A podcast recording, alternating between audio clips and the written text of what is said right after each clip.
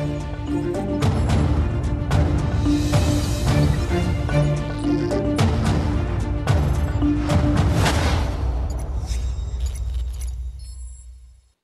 Muito boa noite, bem-vindos às causas. José Miguel Júdice, é um prazer estar aqui de novo consigo nesta terça-feira.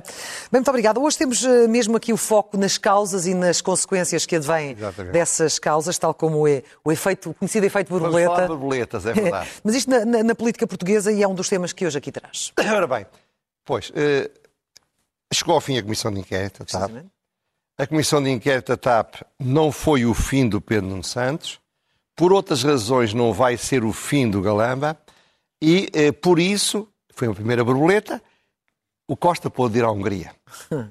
O Costa foi à Hungria, provavelmente vai haver eleições legislativas em 24. Finalmente, há outra borboleta, que é o senhor Feijó, é no Partido Popular, nas eleições espanholas, pode criar, criar um tufão ou um efeito aqui em Portugal. No fundo, isto era tudo ligado, basicamente. Mas basi- a história é uma história que é científica, isto é, um, diz-se, um bater de asas na Austrália ou na, na- ou na Indonésia de uma borboleta pode gerar um tufão na Califórnia. Portanto. É, é o tal efeito acumulativo dos- da, da natureza. Portanto, é Começamos disso- então pela Comissão Parlamentar de Inquérito à TAP. Estamos aqui na Começamos por expectativa de o ouvir sobre isso. Ora bem, primeiro ponto. Havia muita gente que achava que isto era gravíssimo e que ia ser uma coisa muito complicada. Curiosamente, alguns desses são agora os primeiros a dizer ah, a montanha paria um rato. Ora bem, eu acho que nem tanto ao mar, nem tanto à terra. A montanha não pariu um rato, mas a montanha não pariu o que não podia ter parido. Mas a primeira importante consequência da, da, da Comissão de Inquérito, ainda não vi isso dito, é que transferiu de Pedro Nuno Santos para João Galamba o centro das atenções. Mas porquê? Porque se transferiu também daquilo que motivou a criação desta Comissão Parlamentar de Inquérito para o caso do computador? Porque, porque a, a força das imagens e da comunicação é muito importante. E repare, o que isto, se eu imagino que o João Galamba não tinha decidido ir fazer uma reunião com a senhora Cristine, que não tentava com jogos de palavras esconder essa realidade, que não se tinha sabido que ela tinha a reunião, que depois ele não tinha mentido, depois que ele não tinha tentado também ocultar o problema, que ele não tinha ficado convencido que o Frederico Pinheiro estava a lixá-lo, que estava a ser um traidor, que, não está, que ele não o demetia sumariamente, que, entra- que não havia o episódio do computador e que ele não entrava em pânico e não falava para meio governo e punha de alguma maneira ou de outra o, o SIS a funcionar. Quando isto aparece, isto é irresistível. Ninguém mais, nem a opinião pública, nem a oposição, nem os jornalistas, nem os comentadores, ninguém mais se preocupou com um senhor ou dois senhores inenarravelmente incompetentes que tinham sido a causa da Comissão de Inquérito, o Pedro Nuno Santos e o Hugo Mendes, E a indenização, a Exatamente. Reis? E só se passou a falar dos problemas do Galamba. E o Galamba fez isto extraordinariamente e ninguém lhe agradeceu para ajudar o Pedro Nuno Santos, que agora foi claríssimo. Se alguém tinha uma dúvida, eu tinha, pensava que eram amigos. Se alguém tinha alguma dúvida que eles eram amigos, a forma como o Pedro Nuno Santos atuou, e bem, já vamos falar nisso, é a demonstração que é uma amizade que não durou muito ou, ou acabou cedo. Portanto, o Pedro Nuno Santos saltou para o palco, o palco não era dele, e quando entrou no palco as trapalhadas, ele agora fez outra trapalhada. Não sei se sabe. O, governo nomeou uma comissão especialidíssima, fantastiquíssima, que selecionou, selecionou nove, não sei quê, para o aeroporto. E o senhor Galamba disse: não, o Santarém não serve. Santarém é muito longe, não vai ganhar.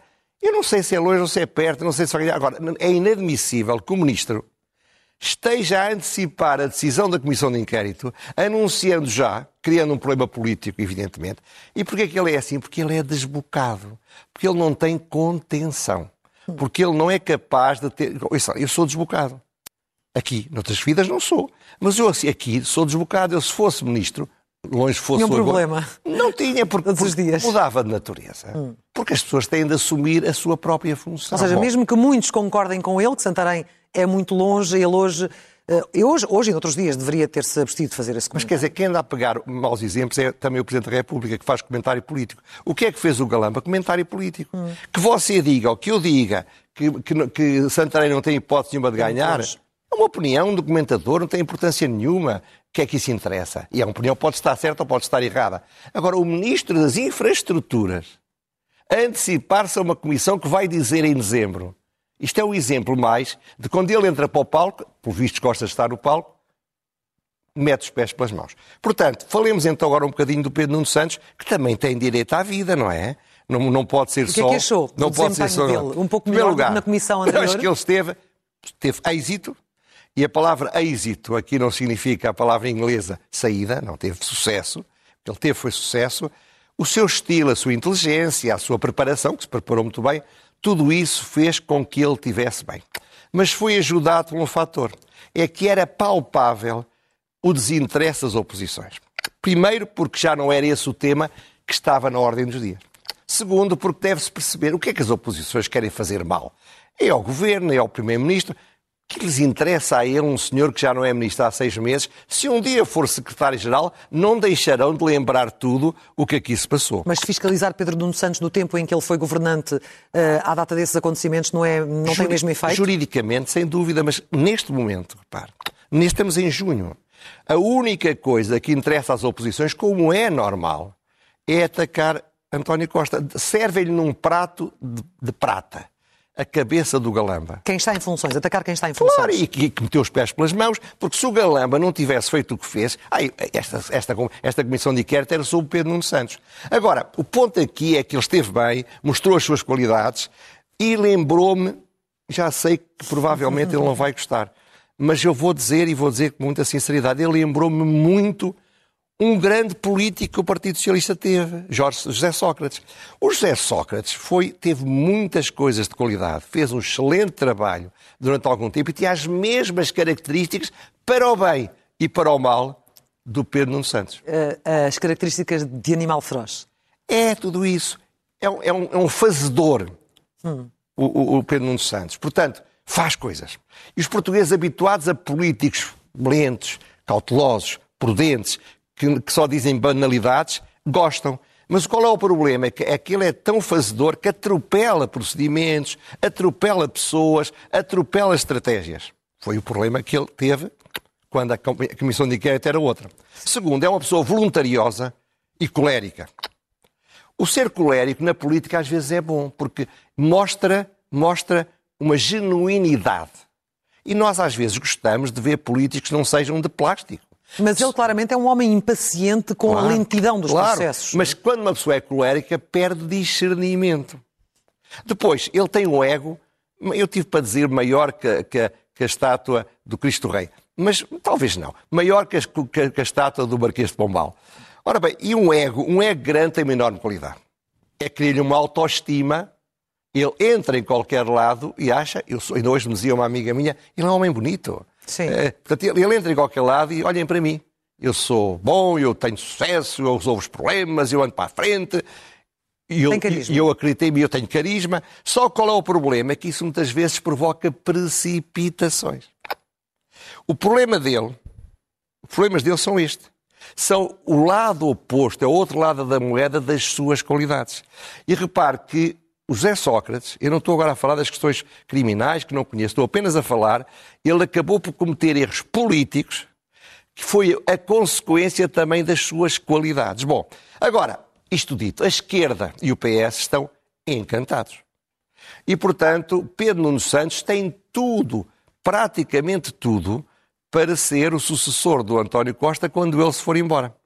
Isso é uma característica que resultou também desta comissão de inquérito. Mas resultou outra coisa muito importante. A escala na Hungria? A, a escala na Hungria. na Hungria. E de que forma é que relaciona uma coisa com a Vai ver, o, o, António Costa foi à bola, foi à bola com o Orban. Já sei, deu muitas explicações, ainda agora assim com enorme bondade está a tentar explicar ou, ou dar palco a uma explicação de que ele foi falar de futebol e não sei o quê. A explicação de que ele não vai à bola com o Erban, mas foi à bola com o Erban. Mas, mas, oh, claro, mas as coisas são o que são. Ora bem, se ele não quer ir à bola com o, com o Orban, mas vai montar a bola, vai aparecer ali uma fotografia não é de agora, mas é magnífica, onde ele e o, e o Orban estão assim a fazer aquelas cotoveladas dos amigalhaços, está a ver? Não era tempo da Covid, não era, não era o olá no tempo da Covid. Não, não é? sei, mas, é, mas é, é, uma imagem de, de, Podia falar lá à distância. Proximidade. O ponto aqui é o seguinte: ele. Vamos a ver que o futebol é fundamental, mas ele tinha de ir, tinha de ir sentar-se ao lado do Orban, e, tinha, e devia ter dito do Orban do que disse quando se foi sentar ao lado dele. Mas estando lá, onde é que se sentaria? Já Mas não ia lá. Não ia, A simplesmente. gente não pode dizer que ele é infrequentável, que há uma conspiração da extrema-direita esfiada por ele para dar cabo do Partido Socialista e depois ir à bola, ir à bola com o Orban. Não pode. Não tem mal nenhum ir à bola com o Orban, mas politicamente isto é uma coisa que não faz nenhum sentido. E quando as coisas não fazem nenhum sentido, pode-se brincar. O Marcelo brincou e não pediu autorização ao Presidente da República para brincar com coisas sérias. Começou a dizer, ah, ele foi lá para dar um abraço ao Mourinho. Pois não, afinal foi uma, uma- foi uma pausa técnica. Foi nada.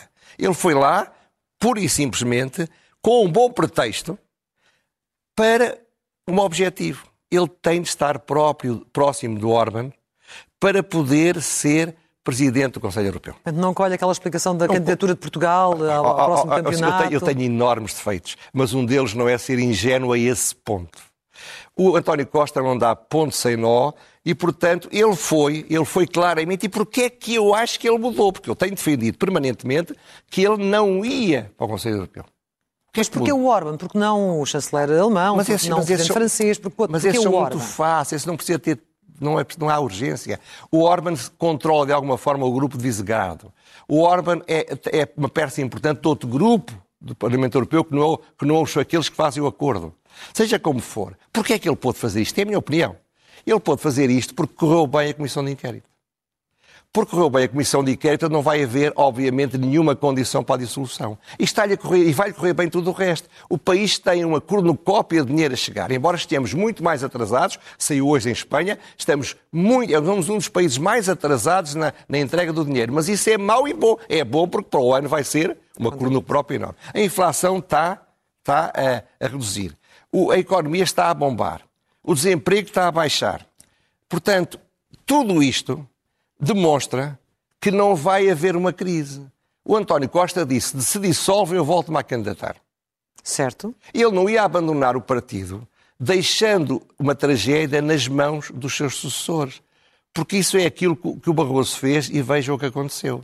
Sim, mas ele também diz que tem um mandato para cumprir e para cumprir até ao fim e que certamente Olha, não quer repetir olha. o episódio Mas não, mas não de repete, Durão se ele Barroso, deixar. Se ele, repare, no pior, já vamos falar da sondagem. Ele, no pior momento desta legislatura, está 31-30 com o PSD. Está, a esquerda está um bocado atrás da direita. Mas o próximo ano vai ser um, bom ano. Ele vai distribuir dinheiro a rodos no orçamento. Portanto, ele vai chegar depois das eleições, deixa aquilo em muito bom estado, deixa uma possibilidade do PS voltar a ganhar e vai embora. Eu acho, para mim, esta ida ao Orban é, faz parte do efeito borboleta E da preparação para esse da cenário. preparação. Portanto, eu daqui para a frente, posso estar enganado, com a mesma convicção com que eu achei que ele nunca iria, isto correu-lhe bem a Comissão de Inquérito e criaram as condições para que ele vá. E essa é a minha- janela de oportunidade, É a no janela seu, de oportunidade no seu entender. Entretanto, a recente sondagem de que estava agora a falar, ap- apesar de haver 70% de portugueses, ou pelo menos dos inquiridos, descontentes com este governo, a verdade é que houve ali, travou, travou essa queda. A esta. Está, está o, está o, isto há várias sondagens, todas dão mais ou menos a mesma coisa. O PS e o PS estão muito próximos. Sim. A direita está à frente da esquerda. Isto é, o PS só pode governar aliando-se à extrema-esquerda ou à esquerda radical. O, PSD, de alguma forma, também só pode fazer aliando-se à direita radical. E, e, portanto, esta é a situação agora. Pode tudo mudar. Eu estive em Espanha este fim de semana e tive, por acaso, com um bom amigo meu, que é um homem de direita muito independente, não, não faz parte de nenhum partido, não tem nenhuma atividade política, mas que me disse que, do ponto de vista dele, que é um homem muito bem informado, vai ser a estratégia do Feijó. Não se esqueça que o Feijó está com digamos, vai ter 40% mais deputados do que o Partido Socialista. Portanto, não há dúvida que ele, só ele é que pode governar. Porque qual é a estratégia dele? Primeiro vai fazer campanha a dizer assim, eu estou à beira de poder ter maioria absoluta. Esquerda moderada, votem em mim, porque o, o, o Seixas é muito radical, ao contrário do Costa, e, se- e se votarem em mim, eu não preciso do Fox. Do Vox, claro. E vou ter maioria absoluta. Eu acho que não vai ter. Depois assim o que ele faz? Vai ter com o PS e diz, tu não queres o Vox, eu também não quero. Então vamos fazer uma coligação. Vamos governar contra os radicais. Vamos governar contra o Podemos, que deu cabo de ti. Aliás, as sondagens estão a demonstrar isso. Vamos governar contra os autonomistas, independentistas, e vamos governar contra o Vox. Portanto, um bloco central em Espanha. Exatamente. E ele vai dizer que não. Que não. Claro. E então ele diz, mas estou ao menos, terceira hipótese, abstens-te. Se tu te abstiveres, eu posso formar governo sozinho. E o PSO vai dizer que não. E então ele diz, não tenho outra alternativa. Tenho de me aliar ao Vox, porque senão a Espanha fica ingovernada. Eu não sei se isto é verdade, eu não conheço a Espanha, mas isto é uma boa ideia para se refletir. Uma borboleta bate as asas em Madrid e pode haver qualquer coisa em Portugal. Pode influenciar em Portugal. Eu acho que influencia. Que Se, com a situação do PS é mau agora, mas o do PSO é muitíssimo pior.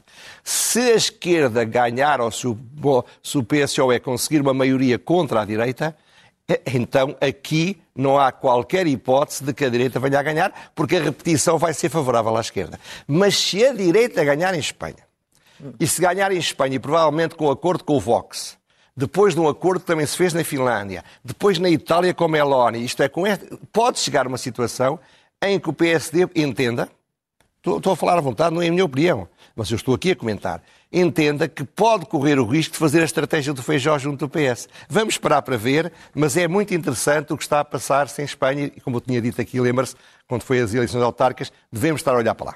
E, só para terminar, para que se perceba exatamente aquilo que quer dizer, e toda esta estratégia de António Costa de que falava há pouco e que depois pode ou não ser influenciada pelo que venha a acontecer em Espanha, será para acontecer, na sua opinião, depois das eleições Depois, europeias ele, ele do faz- próximo ano? Ele faz um bom resultado nas europeias e depois diz o país precisa, o Marcelo vai dizer, ui, isso vai, vai. Aliás, o Marcelo agora está, co- como dizia uma figura muito grada, que eu não digo quem é, dizia que voltou, voltou a paixão do, do Costa e do Marcelo e o país está num estado trágico. Por causa disso, Por causa disso. dizia um socialista, eh, que eu não vou dizer quem é, evidentemente. Mas o que eu estou a dizer aqui é basicamente o seguinte: o Marcelo também quer que ele vá. Para não ter também, sem o ónus de ter de dissolver o Parlamento. ónus. Quer dizer, portanto, eu, estou convencido, posso estar enganado. Eu, graças a Deus, uma das minhas vantagens é que digo o que penso. Arrisco mais e posso enganar mais do que se não disser nada que não sejam banalidades. Eu acho, não digo só banalidades, mas se calhar é o que eu digo. Mas é a sua visão de, de- de- para o futuro passar. próximo. Várias vezes tem também aqui falado do Estado da Educação, já aqui falou da, da paixão ou do amor sádico que a, a esquerda, ou sobretudo a extrema-esquerda, também Não, tem Os sindicatos, E os sindicatos. sobretudo o STOP e o próprio Ministério. Não é? pela, pela educação do ensino público. E agora este recente ranking das escolas do secundário, vem, acha que vem dar-lhe razão de alguma Pois, forma, José eu- eu- eu há, há um ano, dois anos, três anos, não sei quantos, que entre o governo e os sindicatos não há nada em comum. Agora há uma coisa em comum, finalmente. Estão de acordo numa coisa. Fazerem de avestruz. Meterem a cabeça debaixo da areia e, como não veem nada, achar, achar que ninguém está a ver coisa nenhuma. O que é que eles dizem? O ministro, extraordinariamente, diz que os rankings é uma operação comercial, como quem diz, é uma coisa paga pelo- pelo ensino privado para ganhar eh, estudantes. Há muito quem diga que estes rankings não dizem tudo, não são o mas- retrato fiel mas- daquilo que é a educação pública não em dizem tudo, mas o que eu estou a dizer é que todas as críticas que se podem fazer ao ranking agora eram as que eu me lembro de serem feitas em 2002. Ora, em 2002, com as mesmas críticas, isso que você está a dizer e tudo o resto que se pode dizer, a maioria das escolas, no- nos 50 mais bem classificados nos exames, eram as escolas públicas. Passam 20 anos e onde estava a maioria estão só 5 em 50. E pior do que isso, as 5 só estão a partir do 40. Até ao 40 escola melhor classificada não há única escola pública. Ora bem, por isso é que eu digo, nós temos, não é de analisar os argumentos que já foram usados e que, no entanto, permitiam que a escola pública tivesse francamente melhor, mas o que é que mudou em 20 anos. E a minha opinião, errado ou certo, é a primeira, a degradação da escola pública. Isso é um efeito de uma aliança sádica, tenho dito e voltarei a dizê-lo, entre o Ministério da Educação e os sindicatos que se opõem ao governo. A luta pelo que eles acham que é correto é feita com desinteresse absoluto pelos efeitos. Segundo, a péssima imagem que as greves e as manifestações dão ao setor. Porque é preciso perceber, toda a gente está a ver televisão, os pais e os avós também estão. E a ideia que passa, justa ou injustamente, é que eu não quero os meus filhos, eu não quero os meus netos metidos naquilo. Terceiro, a compreensível fuga para o privado daqueles que punham os filhos na escola pública, até porque tinham mais dificuldades financeiras ou por razões até ideológicas questão, ou culturais, exatamente, na escola e pública. que agora fazem o sacrifício, estão a pagar a escola pública com os seus impostos e vão pagar a escola privada com as suas propinas. Ora, quando essas pessoas saem, os milhares de pessoas, umas dezenas de milhares, o nível da escola privada, da escola pública baixa. A inter, interclassismo desaparece ou diminui. Portanto, isto é óbvio, é ululantemente óbvio. E é tão óbvio que os argumentos que são usados contra os rankings dizia-se, então, mas porquê é que as universidades públicas não perderam em 20 anos para as universidades privadas? Sim. Deveria ser o mesmo. E porquê é que não é o mesmo? Que é que não? O que é que é diferente? Primeiro, o poder dos sindicatos na universidade é muito menor. Segundo, o radicalismo dos sindicatos é muito menor. Terceiro, as, as universidades têm mais autonomia em relação ao governo. E, portanto, o que acontece é que, nestes 20 anos, a escola, a universidade pública não perdeu. A universidade pública continua um sítio onde se mandam os filhos, mesmo daqueles que tinham dinheiro para mandar para as, para as universidades privadas. Portanto, o problema aqui, o que é trágico, é o que o elevador social, de que eu sou um resultado também, que encheu o século XX, trazendo pessoas através da educação e do ensino para estamentos mais elevados da sociedade, eu acho que a extrema-esquerda não querer isso, eu percebo. Porque o que a extrema-esquerda quer é um ambiente revolucionário. Mas a esquerda moderada, a esquerda reformista, a esquerda dos professores primários do século XIX francês, a esquerda que era radical socialista, que agora é socialista, essa esquerda devia estar a fazer tudo para que o elevador social funcione. O elevador social só funciona e só pode funcionar fortemente pela escola. Portanto, é trágico. Eu acho que, faça o que fizeram António Costa, mais borboleta, menos borboleta, ele vai ficar na história como o grande responsável por esta evolução trágica do ensino público. Se bem que nos últimos 20 anos não foi apenas o Partido Socialista, também o PSD governou claro, este país. Claro que sim. Quando, quando diz que é a, eh, a esquerda. Uh, é, são todos os governos por aqui passaram nestes, nestes últimos 20 anos? Lá, de 2002 a 2022. Foi sobretudo, sim. Desconta, desconta o tempo da Troika, quem governava realmente era a Troika, e o que resta do governo do PSD são três anos. Sim. Mas tem que cometer os mesmos erros, não estou a dizer o contrário. Mas quem é o apóstolo do ensino público, quem anda com o ensino público sempre, sempre a rezar, são aqueles que estão a dar cabo dele, é o que eu acho. Infelizmente, Vamos às rubricas. eu sou um grande favorável do ensino público. Vamos às rubricas, começando pelo elogio.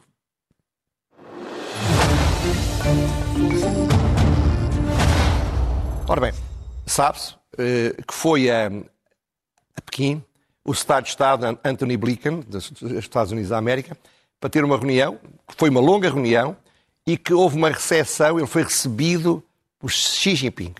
É normal, mas podia não ter acontecido. Os sinais dessa reunião são muito positivos. Isto é, isto não quer dizer que nos próximos 10 anos não seja mais provável do que improvável que haja uma guerra entre a China e os Estados Unidos.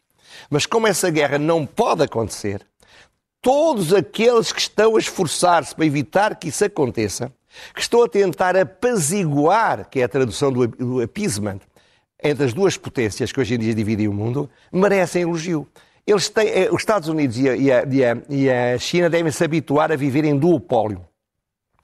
Acabou o tempo em que os Estados Unidos eram a potência e passa a haver duas potências. E estes períodos, como dizem grandes historiadores, são muito perigosos. Já falei uma vez aqui disso. É o efeito Tucídides, em que está a chegar o, o, o, desafiador e está a perder poder a potência dominante. Em, na maior parte dos casos na história, exceto quando a Inglaterra cedeu aos Estados Unidos, acabou com guerra. E é isso que a gente tem que evitar. Um elogio para esta gente. Mas também temos aqui a questão da pedra no sapato de Taiwan. Claro, há Foi muitos problemas, que saiu por também. isso é que eles têm de Sim. falar muito, por isso é que eles têm de falar muito. Muito bem. Depois do elogio, vamos para uh, ler. É o melhor remédio.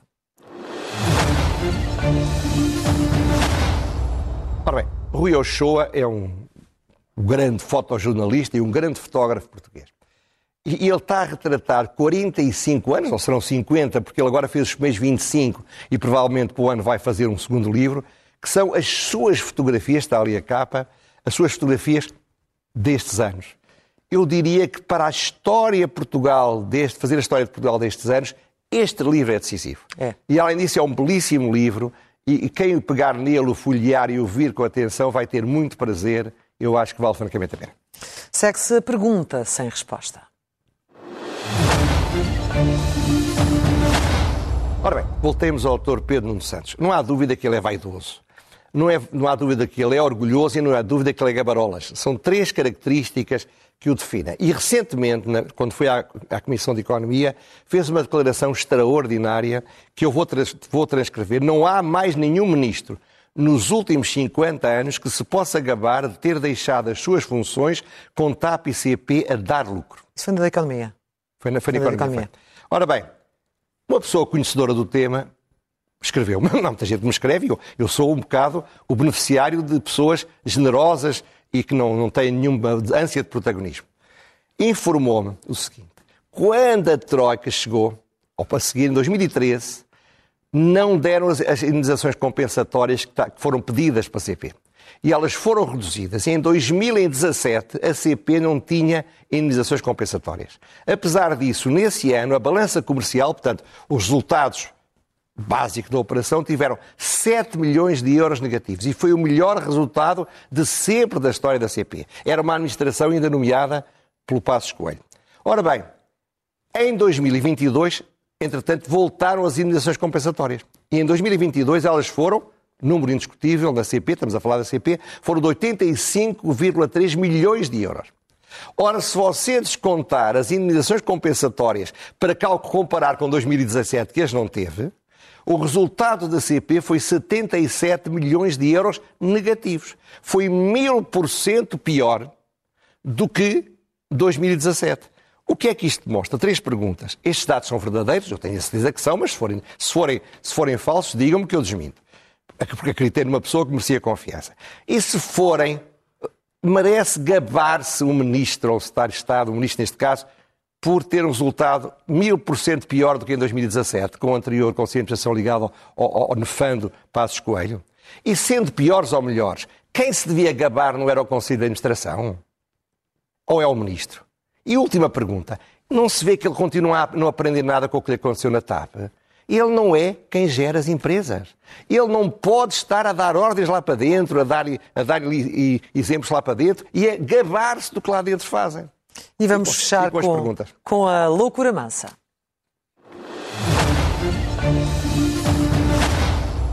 Ora bem, o doutor Pinto Moreira. Sim, Pinto Moreira. Foi, foi afastado do parlamentar, afastou-se. Afastou ninguém, ninguém, tinha, ninguém o obrigava a isso, mas acho que fez bem. E agora voltou e não avisou aparentemente, ou avisou mal, não sei, e portanto foi-lhe retirada a confiança política. Pelo PSD e pelo, e pelo líder que é, era ou é amigo dele. E eu elogiei aqui muito essa coragem de tomar uma decisão que não é considerá-lo culpado, é uma decisão política. Ora, agora, o grupo parlamentar, com uma, com uma explicação tão esfarrapada como a explicação do António Costa, veio, veio nomeá-lo para duas comissões parlamentares e duas comissões muito importantes. Portanto, o problema aqui é muito simples. Ou se tira confiança política ou não se tira confiança política. Não se pode tirar e não tirar ao mesmo tempo. Como naquela célebre história, pode aborto, mas não pode. pode não pode. pode. Segundo, não há meio termo. Portanto, eu também fiz um elogio ao, ao Montenegro. E isto foi uma loucura que eles fizeram e obrigam-me a tirar-lhe o elogio. Eu não tenho confiança para tirar, mas ao menos posso tirar elogios. Porque não se pode manter elogios e não manter elogios em função de comportamentos tão contraditórios. Perdeu uma boa ocasião de não fazer um disparate. Porque, sabe, um crime é perigoso para a política, mas uma estupidez é muito mais perigosa que um crime. Já Miguel Judice, voltamos aqui às suas causas na próxima semana. terça-feira. Obrigado, claro. Até lá, muito obrigada.